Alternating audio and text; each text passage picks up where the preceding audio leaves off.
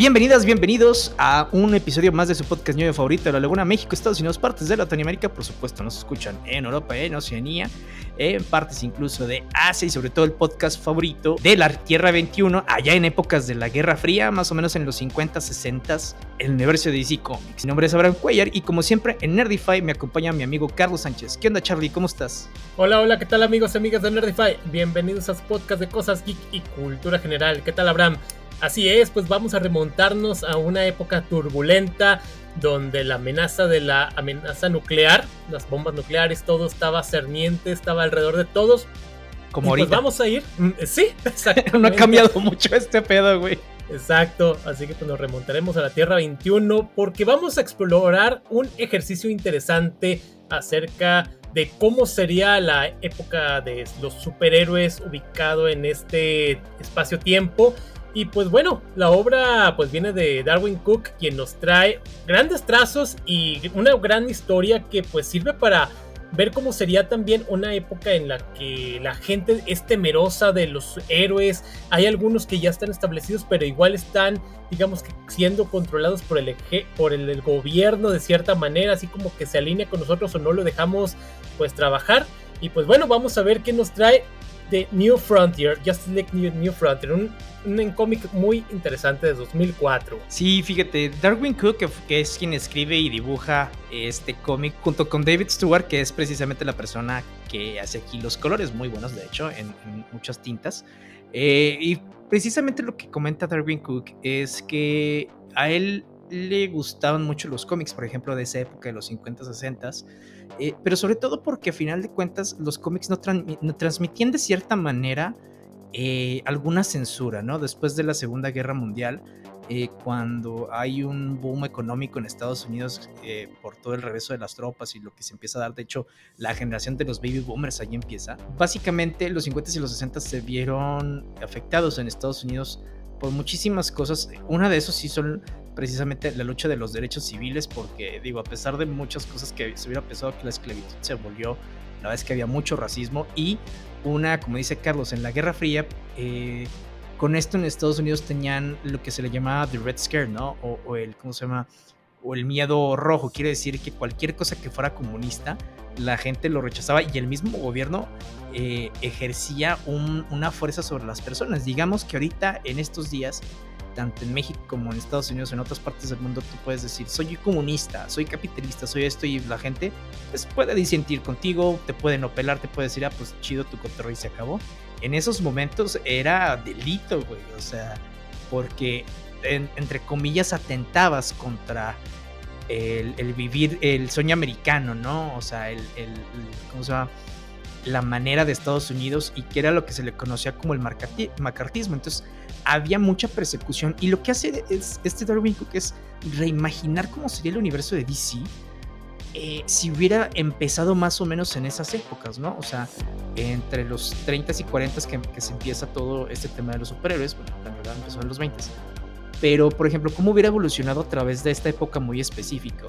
Porque aquí tenemos como un, eh, eh, no, diría epílogo, pero en unos primeros eh, tomos de esto, en donde tenemos también a la Liga de, perdón, a la Sociedad de la Justicia de América, que podemos conocer como algunos miembros de la Edad de Oro, por ejemplo Linterna Verde, pero Alan Scott, Jay Garrick como The Flash, este, Black Canary, Wildcat y varios, varios de estos, incluso Hawkman, eh. The Spectre y Doctor Fate, como parte de este equipo que en muchas continuidades de DC Comics lo ponen, no, no digo con todas, pero lo ponen como el primer equipo de superhéroes. Eh, ¿Qué hubiera pasado cuando el gobierno empieza a perseguirlos porque dicen, ah, pues que sabes que tal vez ellos son socialistas, tal vez son comunistas, o porque no quieren trabajar directamente para el gobierno? Entonces hay mucha persecución, hay, eh, mucha gente empieza de, es que es antipatriota. De hecho, aquí lo que eh, me, no me agradó por, por unas razones, pero entiendo el, el por qué lo hizo. Eh, tenemos un Superman de repente súper, entre comillas, patriota diríamos, pero muy allegado al gobierno. Muy de, sí, lo que diga el gobierno, y yo soy un patriota, y los comunistas están mal, y bla, bla, bla. Y bueno, si vemos una evolución que empieza a tener a, partir de eso, eh, no me gustó, yo tengo otra idea de Superman muy distinta a eso, y, y sí siento que al principio Superman me ha dicho, esto no está bien. Pero digo, eh, este, para cómo desarrolló este contexto de cómo se fueron dando las cosas, que incluso la misma figura de Batman se convirtió en una figura central de disidencia que el mismo gobierno quería aplastar, ¿no? Entonces, eh, sí se vuelve bastante interesante y sobre todo tenemos como este misterio que está pasando alrededor de la Tierra y que va a hacer que los superhéroes vuelvan a tomar el frente después de la Segunda Guerra Mundial y precisamente en el marco de la carrera espacial y armamentística entre Estados Unidos y Rusia, en donde van a cruzar una nueva frontera, donde el, hombre llega al espacio, donde llegamos a la luna, a las estrellas, y con ellos, en esta historia, acompañados, eh, bueno, en el contexto después, sino acompañados precisamente por superhéroes, ¿no? Por la Liga de la Justicia, de cómo se empieza a formar y cómo todos los héroes y, las mismas fuerzas del gobierno ponen diferencias aparte para luchar contra algo. De hecho, algo que he dicho, bueno, no que he dicho, más bien que se ha comentado es que esta fase primera o segunda, que vayamos a tener una Liga de la Justicia en el universo precisamente de James Gunn, ahora de DC, va a ser mucha de la base precisamente de esta de DC New Frontier. Que, ojo, sí tiene por dónde agarrarle. Aunque ahorita Carlos y yo estamos platicando, ¿sabes qué? Porque ya aquí se hizo una película. Eh, la película obviamente se va más, al, eh, más rápido la acción. Y yo creo que a veces la película tiene, pero más adelante te lo contamos, tiene más saborcito que muchas cosas del cómic, porque lo que el cómic platica mucho es sobre el entorno más que sobre la lucha final. Y está interesante el entorno, pero pues bueno, yo lo pensaba de otra manera. Ándale, exactamente, creo que lo resumes de una manera muy buena, porque sí, efectivamente la obra en sí es muy interesante y pues bueno, qué decirlo, es ganadora también de lo que es el premio Eisner y el premio Harvey, pero sobre todo creo que remarca mucho muy bien los temores, los prejuicios y la búsqueda de soluciones de parte de los personajes para salir adelante. Y como bien lo dices, o sea, primero tenemos un Superman que está así muy allegado al gobierno y después va avanzando. Y es que el dibujo que se maneja en esta obra, pues cabe resaltar que es muy de la tipo de la era dorada, luego pasa a lo de la época de plata y tiene sus razones porque primero vemos a un Batman, digamos, muy oscuro, y después así como que la gente le tiene miedo, inclusive hay una de las viñetas, un niño le teme, a pesar de que lo salva, y luego ya vemos un Batman que cambia su traje un poquito más al estilo tipo de Adam West, así de, ese que se utilizaba cuando salía, no sé, tipo en los cómics de Hanna Barbera, un poquito más amigable. Y así con otros personajes. Y, pero vamos a ver todo lo que. Y a pesar de que es un estilo que, digamos, que parece que es amigable, las tramas tienen unos tintes muy oscuros y que tienen sus razones también de cada uno de los personajes. Inclusive la Mujer Maravilla comete un acto de un este delito de guerra porque tiene interviene en lo que viene siendo en la Indochina y ella salva a unas mujeres que están siendo, pues, las tienen capturadas los hombres y pues básicamente ellos las tienen como ganado sexual. Ella les, las libera y luego les da las armas, así como que ahí están las armas, hagan con ellos lo que quieran. Y finalmente celebra, está celebrando con ellas, mataron a todos. Superman cuando llega así como que, ¿qué madres pasó aquí? Esto es una carnicería, esto no es obra de simple guerra. O sea, ya cuando descubre que la Mujer Maravilla es autora de todo esto, o bueno, no autora tal cual, pero permitió que esta masacre se queda, oye, ¿qué hiciste, Diana? Pues yo hice lo que tenía que hacer, es el estilo americano, o sea, darnos de chingazos y finalmente así como, y, largo de aquí, Clark, porque aquí somos puras mujeres. Después ya veremos, vas a tener las consecuencias y ella está, está, sabe que esto va a pasar. Y efectivamente, más adelante vemos las consecuencias que esto hay.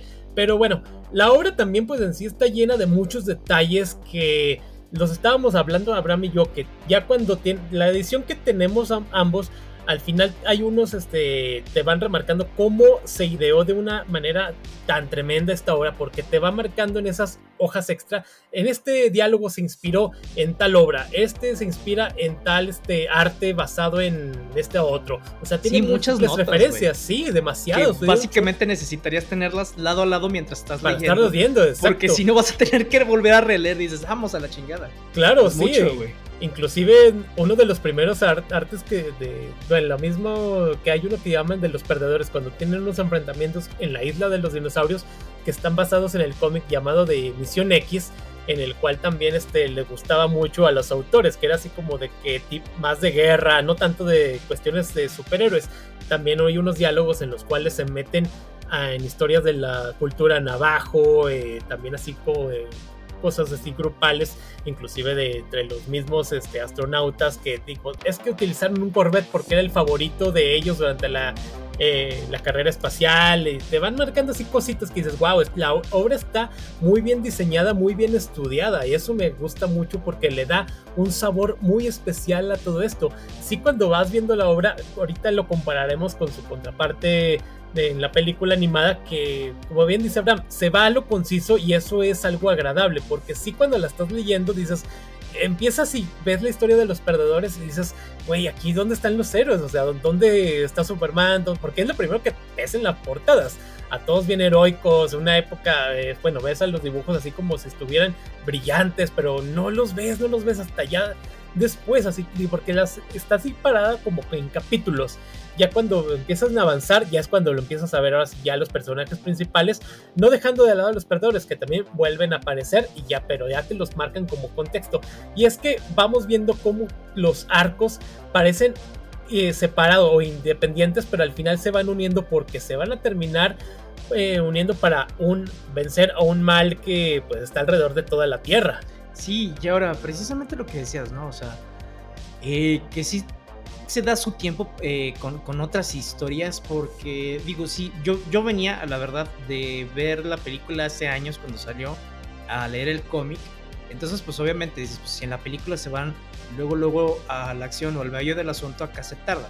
Pero entiendes que a final de cuentas el contexto que te quiere eh, poner adelante es este Darwin Cook es cómo todo está estructurado, ¿no? O sea, también darle un poquito de amor a estos personajes, por ejemplo, como los perdedores, como incluso The Challengers of the Unknown. Me hubiera gustado que hubieran eh, participado más los Sea Devils. Eh, otros equipos, o sea, el Suicide Squad, eh, ¿cómo se llama? Original, no, no el que conocemos ahora, ¿no? Este, de, que era Task Force X. Entonces, está, está muy interesante eso, o sea, como una carta de amor precisamente a la historia de DC y obviamente con los demás superhéroes pero sí siento que mucho de la parte es alrededor del gobierno y de los, em, ¿cómo se llama? Por ejemplo, tanto de Rick Flag como, eh, como de este Ace Morgan, ¿no? De Challengers y, y de Suicide Squad. Entonces sí se, se, va mucho la trama en eso. También se tardó eh, como un año y pico en, en, terminar precisamente todos estos tomos Darwin Cook. Pero además, este, la otra parte, eh, uno de los personajes principales es precisamente Hal Jordan. Sí. Eh, Hal Jordan aquí es el personaje, eh, pues podríamos decir que el personaje principal incluso más que, que Superman o que la Mujer Maravilla, porque mucha de la historia revuelve alrededor de él. obviamente nos dan una historia, ¿cómo se llama?, de origen no diferente, o sea, no, no muy diferente de lo que hemos visto en los cómics, similar, pero obviamente en un contexto de, guerra, ¿no? De, misterio y, de, ¿cómo se llama?, conflicto en, la Tierra. Y está interesante, entonces te lo dan así como que esa parte, no te lo ponen al final como El Salvador, como por ejemplo lo pusieron en la película que llegó a salvar una buena parte, sino que acá, después de un rato, o sea, vemos cómo se va convirtiendo en Interna verde y cómo va tratando de, ver cómo, cómo, ayuda a través del anillo este, y al final cómo lo y cómo la Liga de la Justicia se va armando sin armarse. De hecho, uno de los eh, paneles eh, finales, tanto del, tanto del cómic como de la película, vemos eh, lo que es un, un, homenaje a una de las primeras portadas de la Liga de la Justicia, que es cuando están luchando con Starro, ¿no? Pero aquí es la, ahí, tanto en este homenaje, tanto en la película como en el cómic, no ponemos a la Liga de la Justicia como muchas personas la conocen, sino como lo originalmente, que estaba constituida por Mansion Manhunter, por eh, Linterna Verde, por Flash, por Aquaman y por la Mujer Maravilla. Esa era la Liga de la Justicia original. Después vinieron eh, Superman y Batman, ¿no? De hecho, Superman eh, aquí no lo ponen como tal. Y la verdad se me, hacía raro que no haya participado después, pero entiendes, por, por lo menos para hacer el homenaje pero Superman en los cómics no participaba porque él pensaba que uno, o que lo atrasaban para hacer ciertas cosas, o no quería ponerlos en riesgo para, para ciertas misiones. Entonces, y bueno, Batman, porque pues es Batman, ¿no? Al final de cuentas, pues ya los vemos eh, conformarse y después en muchas otras interacciones vemos que la Liga de la Justicia se conformó al principio por todos estos personajes que conocemos, ¿no? Pero al principio era así y eso me, me agradó muchísimo el homenaje que hicieron.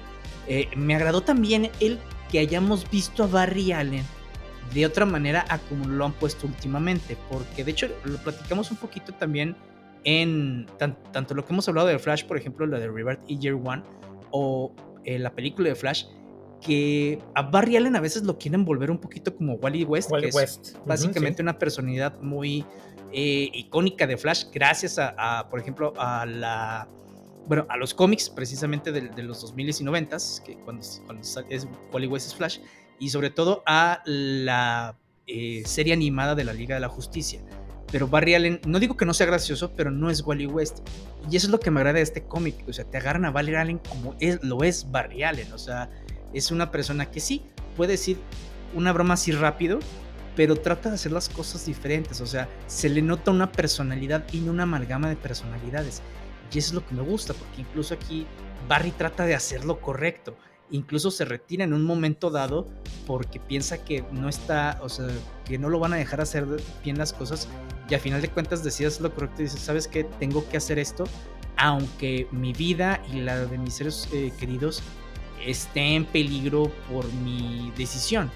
Y también vemos una Iris West que a pesar de que muchas veces la tratan de hacer como Luisa Lane, aquí también le dan su personalidad, o sea, es de Barry, tú eh, yo confío en ti y haces eso. Entonces, me gusta esa parte, ¿verdad? Que le den a Barry también eh, su propia personalidad. Y eso es lo que siento que han fallado en muchas ocasiones, tanto en series animadas, eh, digo, no estaba él, pero también como en películas o incluso en, ¿cómo se llama? En, en, en las series, ¿no? O sea, Barry a veces siento que no ven que tiene una personalidad y yo culpo mucho a Geoff Jones por eso, pero eh, por, por, todo el desmadre que hizo. sí. Este, porque también acá, o sea, no, nunca lo comentan, pero Barry acá agarra lo que es su principal em, inicio, en donde sus papás están vivos, o sea, y Barry lo hace porque, no, no porque, y es también, eh, ¿cómo se llama? Médico forense, no porque haya tenido una tragedia, sino porque él quiere ver cómo puede ayudar y sabe que es bueno en la ciencia y sabe que si es bueno en la ciencia, hay maneras como él quiere ayudar y acá hace lo mismo. Entonces eso me gustó. Eh, también el dilema filosófico que tiene este John Jones, o sea, diferente. Y cómo logra también cambiar eh, de parecer a este, se me olvida el cuate canoso con el, el nombre, este Faraday. También cómo, sí, hace que, sí, cómo hace que el, mismo Faraday cambie de opinión en muchas cosas. Y eso se me hace bastante interesante igual. Sí, exacto, porque la parte que vemos ahí de John Jones, que llega porque están experimentando y luego que querían comunicación con Marte y de repente está aquí con el profesor y luego finalmente pues John Jones se tiene que acoplar a lo que es la cultura eh, terrestre, sobre todo la cultura americana, se está instruyendo viendo televisión. Ojo, no lo hagan tanto porque si no van a terminar viendo la casa de los famosos. Y pues no, eso es malo.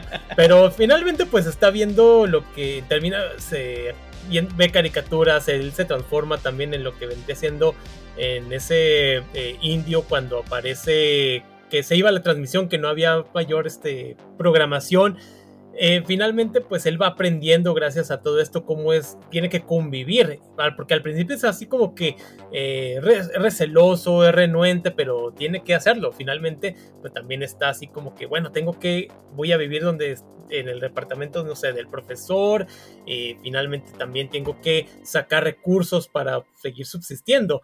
Hasta que, pues bueno, él lo que desea es volver a Marte, a su planeta. Es donde también aparece ese conflicto en el cual, de que no, que vamos a la carrera espacial, pero que quieren llegar a Marte más bien.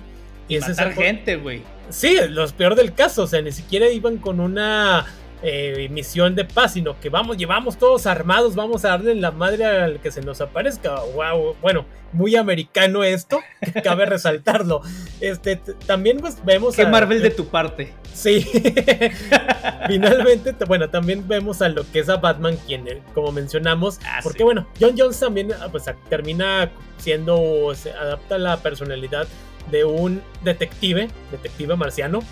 Entonces, este, eh, bueno, finalmente andan investigando, terminan con lo que vendría siendo una tipo, una secta en la cual está siendo derrotada por Batman. Que eso se me hizo muy interesante, güey. O sea, esa parte de la secta que, es así como que, o sea, porque estamos hablando de una entidad que se creó en la Tierra hace millones de años y que le ha dado forma. El núcleo.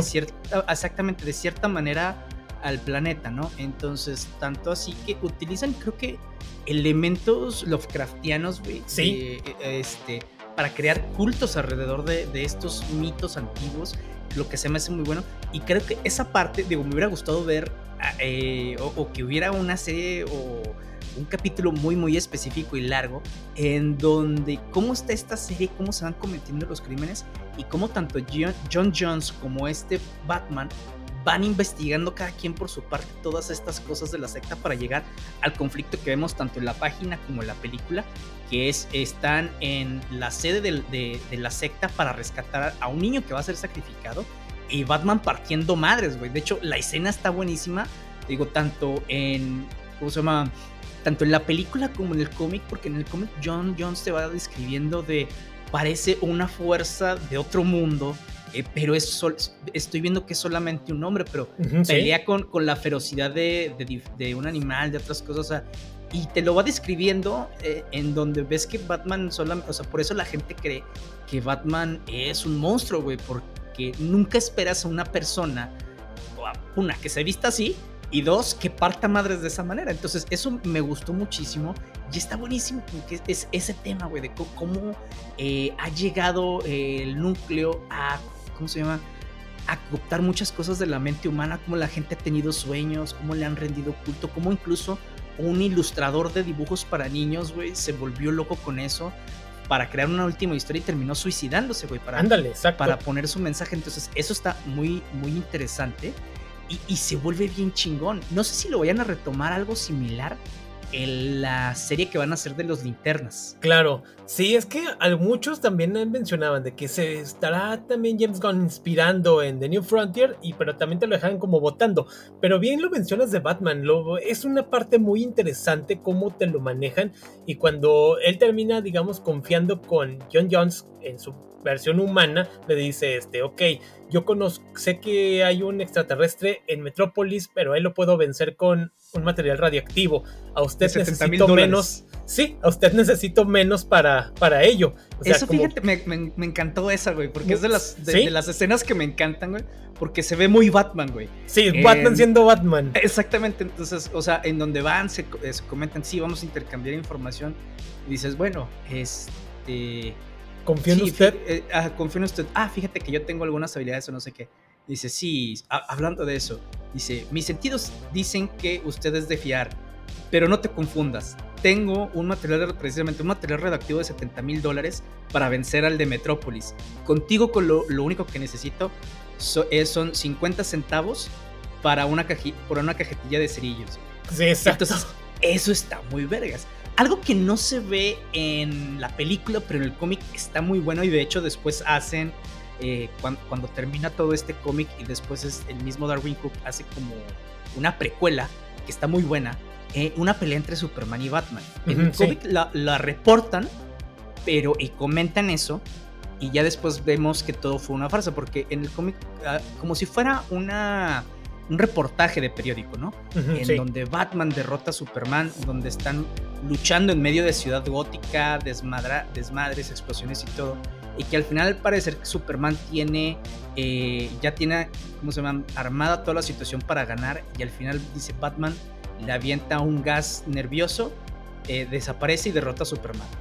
Acá después vemos que eso fue una farsa porque Batman y Superman son muy amigos este, se, no confían, digamos, el uno en el otro, pero tienen un arreglo, ¿no? En donde, ah, sí, esto lo hicimos para que la gente no piensa, porque saben que piensan igual hasta cierto punto. Después, en una precuela vemos que sí tuvieron una lucha al principio. De hecho, no sé si Zack Snyder lo, lo tomó de ahí en una parte. Porque es en donde este. Va, y. Bueno, más bien parece que aquí lo tomaron de Frank Miller. Pero es en donde Batman pone la batiseñal. Superman llega después y dice: Ah, cabrón, la audacia de este cabrón. Llegan precisamente a una parte alejada y de hecho es una. ¿Cómo se llama? Pues una chatarrería en donde Batman lo utiliza para tratar de golpear a Superman, incluso con el mismo Batimóvil, y al final lo lleva a la Baticueva para darle un chingazo con una con un arpón hecho y una flecha hecha de kriptonita. Y de hecho, o sea, se están madreando los dos en donde al final llega la Mujer Maravilla y les dice, a ver, güey, o sea, tranquilos. Y el que da el salto de fe es Batman revelando su identidad. Y después el otro dice, ah, pues yo soy Clark, ¿no? Entonces, está muy, está muy padre eso, güey. Y se lo saltan así como que rápido en el, en el cómic. Ojo, yo nunca, no había leído la precuela hasta después de que termine el cómic, pero al principio dices, ah, cabrón, ¿cómo pudo estar eso, no? Cuando te lo ponen, ah, pues mira, qué interesante que Batman haya vencido a Superman. Pero entiendes que porque fue un tema de gobierno y ya después te dicen que son amigos y ellos hicieron esa, eh, ¿cómo se llama? Pues, pues alianza, esa unión. Sí, exactamente, y que a final de cuentas jugaron con esa farsa y ya después ves todo el contexto que también está bueno. Entonces, o sea, sí, Darwin como que creó un universo diferente. También se ve al final a los jóvenes titanes, y bueno, hay otra historia de Robin y, y, Wally West, pero ya también después. Ven a los jóvenes titanes. Aquí la única diferencia que hicieron, pero Darwin Cook para tratar de moldear su mundo como él lo había creado con el de DC, porque en la Sociedad de Justicia Médica tenemos a una Canario Negro. Y acá tenemos a, a, Dinah Lance, que es Canario Negro, pero con los jóvenes titanes, que es básicamente la hija de, la Canario Negro original.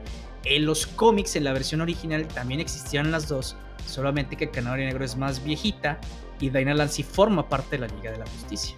Exacto.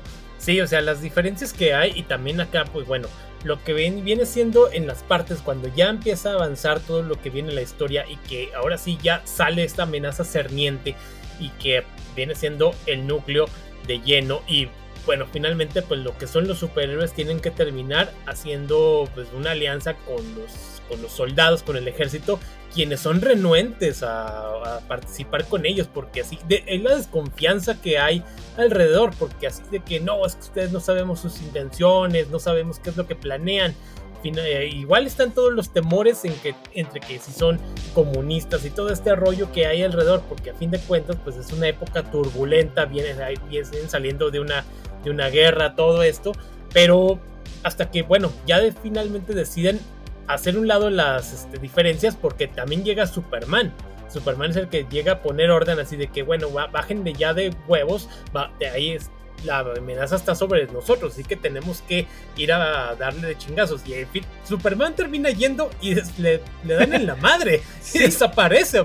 todos de repente así como que ahí es donde la moral se viene todo abajo porque pues vencieron al mejor superhéroe. O sea, que, Al mero mero salvó ranchero. Sí, y todos quedan así como que, ay, güey, ¿y ahora qué vamos a hacer? Pues bueno, ni modo, pues a partirla con lo que tenemos. Y es donde también, pues lo que mencionabas hace rato de Flash, quien dice, ok, él, porque él ya, como dijiste, él ya había, se había retirado, pero finalmente termina participando y va a ser una parte importante de la historia.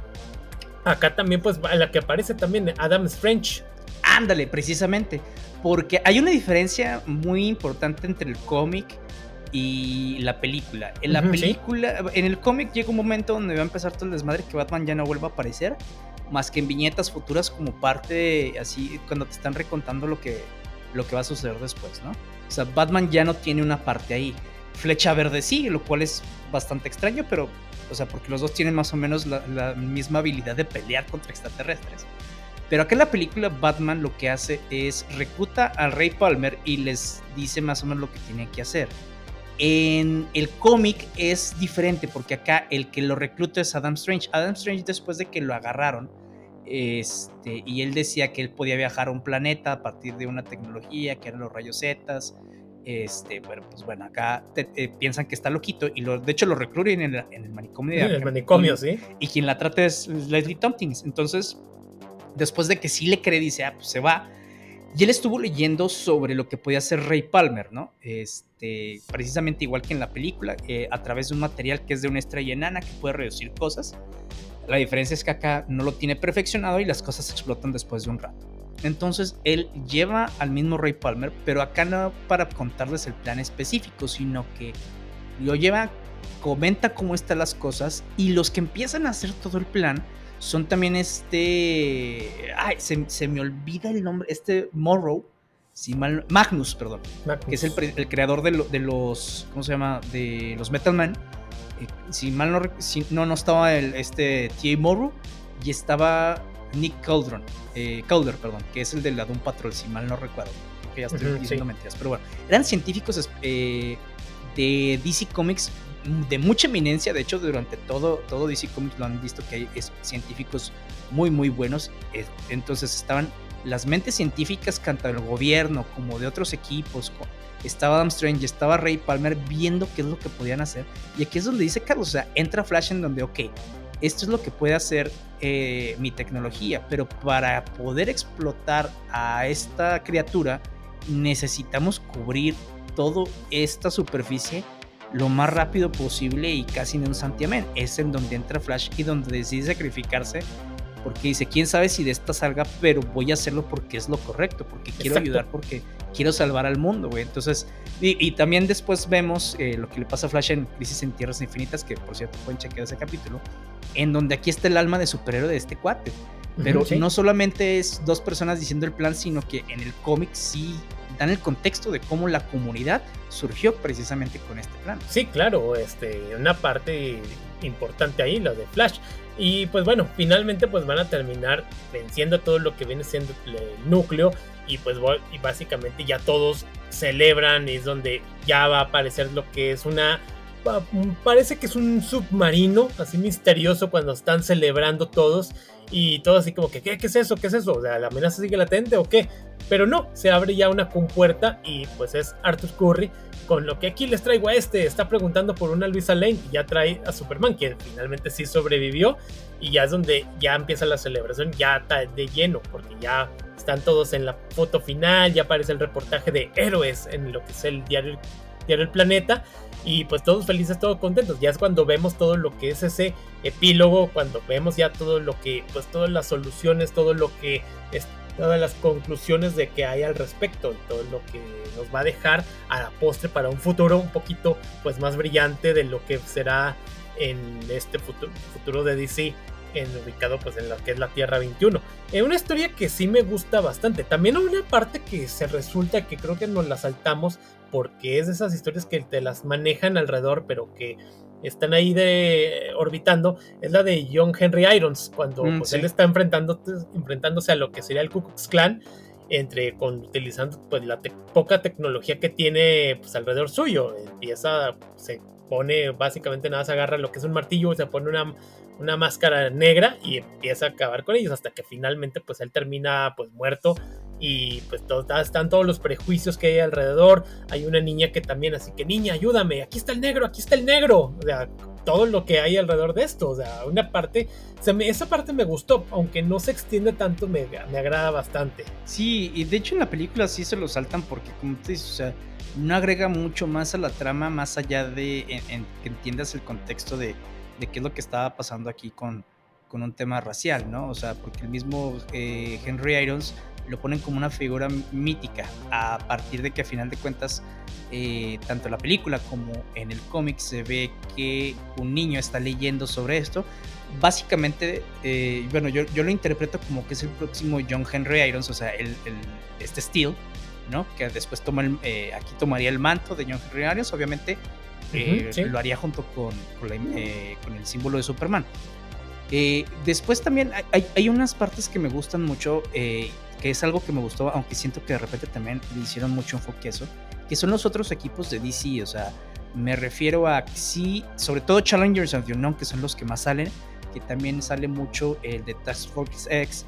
Eh, mencionan, sí, sí, o sea, Suicide Squad, y luego mencionan muy de repente, y los ven así bien poquito, a los Sea Devils, que los mencionan que son como ecoterroristas marítimos, que está muy bien como que esa parte. Y de hecho no los volvemos a ver, incluso de los Challengers, o sea, que les den su, vaya, eh, un, vistazo mejor en DC hasta las de Dark Knight's Metal. Este, digo que tampoco son como que muy buenas referencias, va, pero este, no, tal vez no les han dado amor. De hecho, aquí también sale ya hasta el último, obviamente con la batalla a los Blackhawks, que son también uno de mis grupos preferidos después. Entonces sí hay muchos equipos en DC, unos por el gobierno, otros muy afuera del gobierno y sobre todo cuando tratan de ver qué es lo que pueden hacer, es lo que me gusta, o sea, que estas referencias que nos dan, o sea, a los jóvenes titanes no les dicen quiénes son, pero saben, o sea, cuando, cuando salen sabemos quiénes son, este, y eso te digo, lo interesante, después, tanto en la película como acá en el cómic, salen imágenes ya casi al final de los futuros amenazas que hay para, eh, para la Tierra, ¿no? Entre esos, obviamente, los villanos normales que hemos visto de, de cada superhéroe, sale el mismísimo Darkseid, eh, los nuevos dioses, eh, ¿cómo se llama? Todos los demás equipos que se van a ir creando, la Doom Patrol, los Metal Men, o sea, es como que este, eh, pues no diría reboot, porque básicamente es una historia que concluye y sí podemos hacer otras cosas, secuelas y todo. De hecho, el mismo Darwin decía, no sé cómo, no sabría cómo eh, continuar con secuelas, eh, más bien escribir secuelas y no lo hace. De hecho, escribe historias paralelas dentro del universo, nada de una secuela directa. Lo cual se me hace muy bien porque ya te lo deja toda la imaginación. Es decir, se forma la idea de la justicia, eh, terminamos con todo esto y ahora sí, pues tú puedes pretender que después todo se vuelve bueno o que sigue las mismas historias que tenemos en la continuidad original de DC, pero trasladadas a la época, lo cual está bien, güey, o sea, sí me gusta que haya eh, historias que concluyan y que ya no les des continuación, porque está bien como concluyeron. sí, porque después terminas sobreexplotándolas y terminas desmadrando lo, el, buen trabajo que hiciste. Y eso es algo que, como bien lo dices, o sea, qué bueno que la obra sea autoconclusiva y que tú la, simplemente te la dejan a tu imaginación. Qué bueno que así lo hacen y no la extienden como otras que pues ya las hemos mencionado y así decimos de que pues no, estamos hablando a ti Dark Knight Returns. Ay, sí, qué asco, güey. Trabajos que sí puede digamos, la primera parte decente y después terminan yéndose al traste. Pero esta obra pues sirve como un ejercicio como para ver cómo serían los superhéroes en esta época, en una 50, 60 de origen y pues finalmente las repercusiones que esto tendrá y cómo se va a mover el mundo alrededor de esto. Pero me gusta mucho todo el trabajo que hicieron y que pues uno cree que va a haber una historia así pues digamos family friendly cuando alrededor tiene historias que medio oscuras, cosas raciales, cosas eh, de temores muy bien fundamentados, otros por simplemente por prejuicios, pero que te retratan una época turbulenta en la época americana, de la historia americana, pero trasladada ahora sí a una amenaza que pues tiene básicamente puede poner al mundo de rodillas como lo que sería las mismas este la amenaza nuclear y finalmente pues este pues esta entidad Lovecraftiana, como bien lo dices, este, que me gusta bastante cómo trabajaron ese, pues ese villano, este, o esta entidad, más bien. Sí, digo, veremos ya cómo le hacen precisamente, eh, como, volvemos a decirlo, ¿no? Son, son, rumores, la verdad es que no sabemos en qué se vaya a basar eh, la primera parte, porque lo mencioné, en Marvel son, son fases, aquí son capítulos, ¿no? No sabemos de eh, cómo va a terminar el primer capítulo o segundo con la Liga de la Justicia, si en realidad todo el misterio alrededor es precisamente por The Center, así como el New Frontier, que no estaría mal, digo, a final de cuentas también New Frontier es una eh, historia de origen de la Liga de la Justicia. Acá se supondría que los superhéroes ya tienen rato trabajando, este, pero tal vez no están juntos como parte de una liga, ¿no? Quién sabe. Sí. O sea, todavía falta, digo, nos faltan otros dos añitos, 2025, si es que no pasa nada con las huelgas que están actualmente. Pero sí, o sea, creo que es, es un, eh, ¿cómo se llama? Una antesala también es, eh, como decía Carlos, tú piensas que vas a ver, por lo menos en esta historia, eh, historias family friendly, pero en realidad, y sobre todo por el dibujo, ¿no? Porque parece un dibujo muy caricaturesco o amigable y simplista, casi como el de las caricaturas, pero sí trata temas diferentes, güey. O sea, el decir que traías el, el Red Scare, que es una de lo que les gusta olvidarse a veces a, los americanos de no, esto nunca sucedió porque aquí este, la libertad es lo mejor, ¿no? O sea, pero el macartismo les, eh, ¿cómo se llama? Les afectó muchísimo. Y es como si dijeras, por ejemplo, ahorita, no sé, en México, ¿no? Digamos, ah, es que estás contra el partido en el poder, ya todos son malos, o sea, eh, básicamente son esos extremos, pero eh, ya no solamente de decir hacia afuera y que socialmente digas ah, esto está bien o está mal, sino que en esos momentos el mismo gobierno se encargaba de ejercer el que tú pensaras como ellos, güey. O sea, ¿Sí? ah, eres un disidente a esta forma de hablar, ya no puedes hablar, te vamos a quitar todo y te podemos encarcelar, pensar, diciendo que tú eres un espía, ¿no? Cuando pues, o sea, te podían fabricar, como ahorita también te pueden fabricar muchas cosas, pero antes incluso la gente lo veía bien, güey. Dice, ah, está bien. Dice, ay, güey, sí estaba bien, cabrón. Exacto. Sí, o sea, cuestiones ahí que se van marcando, inclusive también lo del que, si mal no me equivoco, también te lo marcan de que, ok, eh, todos los libros este, los vamos a desmadrar porque esta es la historia que queremos que se cuente simplemente. O sea, queremos que se vaya olvidando todo lo que hay alrededor y nada más lo que nosotros queremos remarcar. O sea, cosas que también van pasando y que pues también en la actualidad todavía es cierta. De una manera pues me diría sutil, pero pues no tanto como uno. más blanda, más bien, ¿no? Sí, exacto, más bien. Pero pues sí, así la cosa. Sí, o sea, historia que ustedes, si quieren ver una, un ejercicio interesante en cuanto a la Liga de la Justicia, el universo de DC, está abierto, vayan a checarlo. Sí, me gusta, si quieren checarlo de una manera más directa, pues vean la película que sí se va a los chingazos, se va a lo directo, o sea, quita todo lo que puede ser, digamos, entre comillas, el relleno y nada más te lo pone así como contexto, así que está pasando también esto, porque la parte de los perdedores nada más creo que lo mencionan ahí simplemente. Eh, y nada más, también acá la parte de, por ejemplo, de la de Flash, la de contraste cuando él se retira, es que cuando en, la, en el cómic nada más lo ve lo que sería John Jones y acá lo ponen en una cafetería, todos están atentos al mensaje de Flash, pero todo así como que, ah, sí, era un perdedor, vestía de rojo, era un comunista seguramente. sí. Pero sí, o sea, ves las diferencias, pero si quieren empezar a checarlo, pueden empezar con la película. Yo diría que eso es lo idóneo. Y también porque el cómic está, o sea, no necesariamente porque está largo, sino que están caritos. Y aquí en, en México y en Latinoamérica los cómics no están tan baratos que digamos. Claro, así que pues vayan a checarlo, consíganlo. Está interesante como trabajo, como ejercicio. Así que pues The New Frontier es disponible para ustedes. Sí, oigan, y en noticias la verdad es que no, no tenemos así como que muchas noticias. Eh, por muchas no tanto. Exactamente, y por muchas razones, ¿no? O sea, tanto por la huelga de escritores y ahora los actores, pues eh, no puedes seguir sacando ciertas cosas. Eh, también la otra es que, pues bueno, ya viene la Comic Con y independientemente que no haya noticias específicamente sobre las películas o las series, pues bueno, tampoco muchas del, mundo geek, porque pues muchas de las entidades, tanto de cómics como de otros creadores, como por ejemplo eh, Calabozos y Dragones o de otras series, este, ¿cómo se llama? Literarias, pues se van a esperar a veces a Comic Con a sacar, eh, ¿cómo se llama? Más noticias, ¿no? Entonces, eh, pero pues básicamente, digo, eh, Carlos y yo estamos platicando que pues DC anunció eh, sus, bueno, sus básicos para el, para el universo que ahora va a ser James Gunn. Así es, y sacaron una lista de cosas con las que ustedes pueden ya empezar a empaparse o familiarizarse con lo que, con el universo de películas nuevos, universo cinematográfico de sí que se prepara. Eh, algunos ya los tomamos en cuenta en el podcast, ya hablamos de ellos, otros ya vienen también pronto. El primero pues es All Star Superman, esta historia de Grant Morrison en la cual vamos al Superman como nos gusta, un Superman heroico, este, que está atento para todo. Pero dentro de lo que resalta también y de lo que... No es nuestro primer capítulo, por cierto. ¿eh? Sí. y de lo que resalta también vendría siendo el de The Authority, de Warren Ellis y Brian Hitch.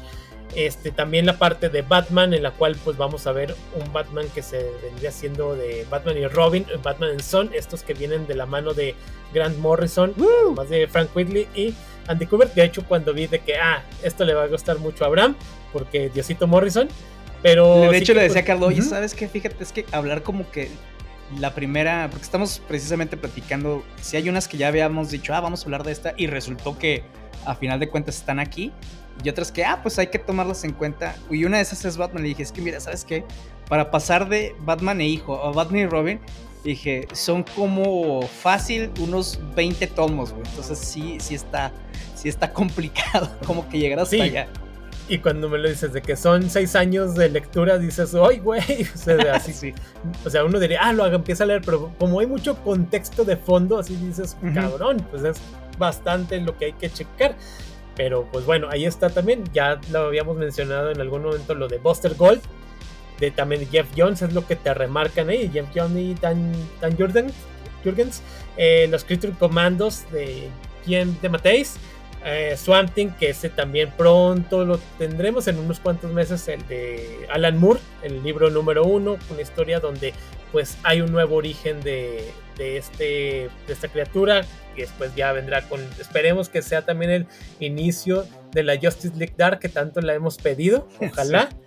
Eh, Supergirl de Woman of Tomorrow de Tom King, uno que también está, tengo ahí pendiente, o tenemos pendiente por leer, que se ve interesante, y historias también de la Mujer Maravilla, de Paradise Lost, eh, de lo que vendría siendo también de este de Amazonia ándale de Amazonians de Phyllis Jiménez de mismo George Pérez que también bien de Mateis eh, Paradise Found Ah, también pues vamos a pasar a lo que vende siendo Waller versus Wildstorm, donde se rumora también que estarían retomando para el personaje de Deathstroke a John Manganiello, que, ah, que ya se separó. Ah, cierto. Digo, nada que ver con el mundo, va, pero nomás por el está también como chisme, sí. Exactamente. Sí, o sea, la, verdad es que sí, o sea, sí hay algunos, eh, como decíamos, cómics que ya teníamos en mente, otros que no sabíamos cómo retomarlos, porque yo le decía también a Carlos sobre todo de Booster Gold. Dije, es que sabes que de Booster Gold está interesante el ron de Geoff Jones, pero básicamente habrá que tomarlo desde el nuevo 52 y ahí son como 52 tomos. O sea, porque sí, o por lo menos, bueno, no de los nuevos 52, pero de 52, que es, así se llama, es el, como el cómic semanal que sacaron hace años. Y dije, es que en mi experiencia está bien leerlo todo porque te da contexto, porque todas las historias se van entrelazando. Este, pero pues, supongo yo que este cómic que están lanzando es básicamente nada más las puras partes de Booster Gold, que está muy buena la historia, no requiere mucho contexto eh, para iniciarla, pero sí decía, ay, es que cómo le podemos hacer, pero bueno, pues aquí ya nos dieron la respuesta básicamente. Exacto, así que pues ya en algún momento lo tendremos disponible para ustedes, así que pues vayan dándole una repasada a estos estos este, títulos eh, para que tengan pues mayor idea de lo que a dónde quieren llegar con este nuevo universo cinematográfico. Y pues bueno ahí está. Y pues no saliéndonos de DC igual también este, en este, el universo que se va a quedar ahí en el aire. Pues Hollywood Reporter informó de que pues, la película de Aquaman y el Reino Perdido, pues después de tantos reshoots que ha tenido, mm, también este, funciones de prueba que la gente no quedaba satisfecha, ya parece que por fin hay una que ya quedó, que ya la, por lo menos tiene algo de críticas un tanto más positivas. Y pues esto también obviamente les ha costado dinero, estos reshoots, quitar unas cosas, quitar otras, empezando también por quitar la aparición de Ben Affleck, porque lo que dicen es de que esto viene también de órdenes de James Gunn y compañía, que dicen es que no queremos que la gente siga pensando que esto es el universo principal, simplemente pues esto ya ahí termina y adiós, o sea, ya lo que hay hay y pues a lo que sigue también pues lo que se busca es tratar de, saben que la, están, son conscientes que la película tal vez no le va a ir tan bien en taquilla, y pero lo que tratan de evitar es que sea otro pues catástrofe como fue la de Flash, que a pesar de que pues sí sobrepasó sus números en cuanto a recuperación, pues no son los idóneos por todo lo que hay, igual los gastos de marketing, etcétera, pero tratan y quieren cuidar lo que es Aquaman porque pues es la película de DC que sí sobrepasó el billón de dólares, así que pues vamos a ver qué resulta y también las cosas que pasaron con Amber Heard, que si la quitaban, que no la quitaban, que pues si conservaban sus algunas escenas o la recortaban, pues veremos qué pasa al respecto. Sí, porque hasta demanda de uso hubo y hubo eh, incluso, bueno, no, no demanda, pero sí hubo acusaciones al principio sobre Amber Heard que la habían quitado eh, su participación en Aquaman por todo el tema que traía con Johnny Depp, pero cuando los ejecutivos, Esto ya estaba escrito desde antes de todo este desmadre. Y yo lo que, o sea, que lo que Carlos y yo comentamos precisamente es que eh, probablemente no le va a ir bien a Aquaman, o sea, y no le va a ir bien, no sé, no creo que sea una catástrofe como lo fue Flash, pero tampoco le va a ir muy bien en sus números. Y lo mismo creo que no le va a ir bien a, a The Marvels. No digo que le vaya a ir súper bien, simplemente no le va a ir bien como todo mundo espera. Y, o sea, por muchas razones, ¿no? Y, la que yo única que yo creo que más o menos va a tener eh, números decentes va a ser la de Blue Beetle, porque si Warner, digo, y aparte de todo el tema precisamente de eh, la huelga de, actores que, se acaba de dar, si alguien no está haciendo su chamba Warner en el marketing, pero los fans dijeron, quítate que ahí voy, y se ha vuelto un meme, güey sobre todo en Latinoamérica. Claro, sí, está funcionando y bastante. Lo vemos en todas las publicaciones, publicaciones random. Te aparece lo viene el 18 de agosto solo en cines o 17 también, dependiendo, porque el estreno acá en México es el oficial, es el 17, 17, 18, como sea. Pero ahí está también. Y sí, un ejercicio interesante. Ya también la semana pasada lo mencionamos, pero va, salen no, no ha bajado la intensidad y creo que sigue creciendo. Y hasta el mismo Cholo Madrigueña ha dicho, güey, no mames, los fans. Hace poquito empezó el mame más o menos igual, pero ya eh, en Estados Unidos, güey. Pero pues obviamente ya en Latinoamérica ya les había hecho el jale una semana antes, ya. Ya tenía recorridos, ¿eh? Exacto. Pero sí, esperemos que siga creciendo y creo que lo merece por creo que es una también una hora de amor al personaje. También el traje no es CGI, sino es un traje traje que usó el actor. Sabes, creo que pinta bien esta película y pues qué bueno que va a estar el personaje en este nuevo universo cinematográfico. Pero pues bueno, ahí está disponible.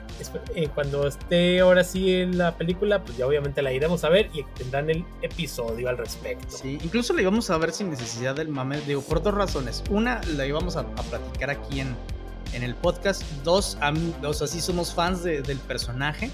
Entonces sí queríamos ir a verlo, a ver cómo estaba, sobre todo porque sí nos, nos gusta mucho Cholo Madrigueña como actor. Eh, obviamente ayudó muchísimo el que haya estado en eh, la de Cobra Kai. Entonces, pues eso básicamente, ah, pues si me gusta mucho cómo actúa el güey, pues si va a estar acá, pues también lo quiero ver. Eh, pues obviamente aunado que es un personaje de DC, pues entonces todo el mundo íbamos a ver, ahora con más claro. Y hablando de Cobra Kai, también están ahí los episodios disponibles de la serie. Eh, también pasando a otra una serie de televisión sería la de, de la Invincible, la temporada 2, en la cual solamente eh, lo nuevo que anunciaron o pusieron es el nuevo póster en la cual aparece todos los personajes en, que van dentro como de un autobús, así que solamente te ponen de que coming soon, fecha por confirmar, todavía está ahí como que en el aire no nos dicen para cuándo, pero pues bueno, ahí está. Pronto la tendremos en Amazon Prime. Eh, también el anuncio de Disney Plus es que The Amazing Spider-Man 2 va a llegar ya por fin a la plataforma. Esto para el 11 de agosto en Estados Unidos. En Latinoamérica todavía no hay fecha, pero pues no creo que tarden tanto pues de esta película. Otra, por ejemplo, que también tuvo su este, su nuevo trailer fue la de la segunda temporada de La Rueda del Tiempo que va a salir ahora en septiembre. ¿La voy a ver? Probablemente no. Había visto unos, oh sí, este, se ve más prometedor esto. Voy viendo el trailer y dije, eso nunca pasó, esto nunca pasó, esto nunca pasó, no la voy a ver. Me perdieron. Sí, no, güey, si de por sí estaba enojado, güey, no más, ¿no? La verdad es que yo digo, no, no, sí, mira, de mala onda sí que prefiero que la cancelen a que hagan un, a que sigan haciendo un bodrio, güey, porque sí. Qué mal. Tomándose muchas Muchas eh, libertades. Muchas libertades con el material que sí puede mejorarse, no digo que no, pero no había tanta necesidad. Claro, qué mal, pero pues una, una historia que se va al traste, qué lástima, ¿eh? realmente. Pero bueno. Eh, estoy traumado con esa pinche historia durante año y pico, güey. Sí. me, obsesioné, pero está buenísimo. Pinches librotes del tamaño de la Biblia, Así que tenían bastante material para que terminen inventando o modificándolo así tan drástico. Qué mal. Eh, bueno, Kamala Khan murió, pero de una manera muy efímera, porque volvió rápidamente después de fallecer en el número Spider-Man número 26. Pues regresa en agosto, pero ahora como una mutante. Así que pues ella ya lo vimos algunas portadas en las que ya porta lo que es el traje amarillo con azul, típico de los X-Men. Y pues lo que te dicen es de, inhumana a mutante, y escrito por la misma Emma Bellani, quien interpreta al personaje en la serie de Miss Marvel. Y también pues viene por Sabir Pirzada, así que serán los autores de esto. Se me hace interesante, o sea, es así como que Miss Marvel escrita por Miss Marvel. Vamos a ver qué resulta. Pinta bien, o sea, yo creo que la chica le gusta mucho el personaje. Yo creo que Emma Bellani va a ser algo bueno. Ojalá, pues, porque sí, este, pero sí se me hizo tan drástico y es lo que mucha gente, los fans, así como que les da risa. O sea, que la, anunciaron de que moría Miss Marvel y rápidamente revivió. Sí, digo, mira, también entiendo lo que quiere hacer Marvel por tratar de que la misma gente que quiere empezar a leer cómics no se vaya tan atrás de, ah, chinga, que no era mutante, ¿qué son los inhumanos? Digo, sobre todo porque, pues, digamos que aquí en el universo Marvel nunca pasó eso de Inhumans, ¿va? Este, entonces, pues sí entiendo lo que quieren hacer, pero eso no quiere decir que lo comparto, que muchos fans lo compartan, donde sí me gusta Miss Marvel, pero no quiero que sea por ejemplo, mutante, ¿no? ¿no? es mi caso, yo la verdad es que no, no conozco mucho el personaje. Sí se me hace muy extraño, entiendo el tema de mercadotecnia, pero también, es lo que dices, o sea, bueno, si la vas a matar, güey, ¿para qué haces de repente toda la faramaya de mira, se murió y hasta Spider-Man y van al funeral? De repente, ah, está viva. Entonces, claro. ah, creo que, o sea, más bien, ahí sí como que es un deservicio el personaje, es de que, ay, güey. O sea, sí sabemos que los personajes mueren y reviven a cada rato en los cómics. Nadie dice que no pero mínimo dale un añito, dos, güey, no un aire, sí. O sea, como pasó con Wolverine también. Sí, o sea, el mismo Batman entre comillas estaba muerto, güey, Superman estaba muerto durante un rato y luego revivió, güey, o sea, el Barry Allen es el que más se tardó en, revivir. O sea, el mismo Hal Jordan, o sea, también se tardó un rato en revivir, o sea, varios así, pero este no era o el Capitán América, güey, o sea, que es también murió quedó, entre comillas, ¿no? Quedó un rato muerto y luego revivió.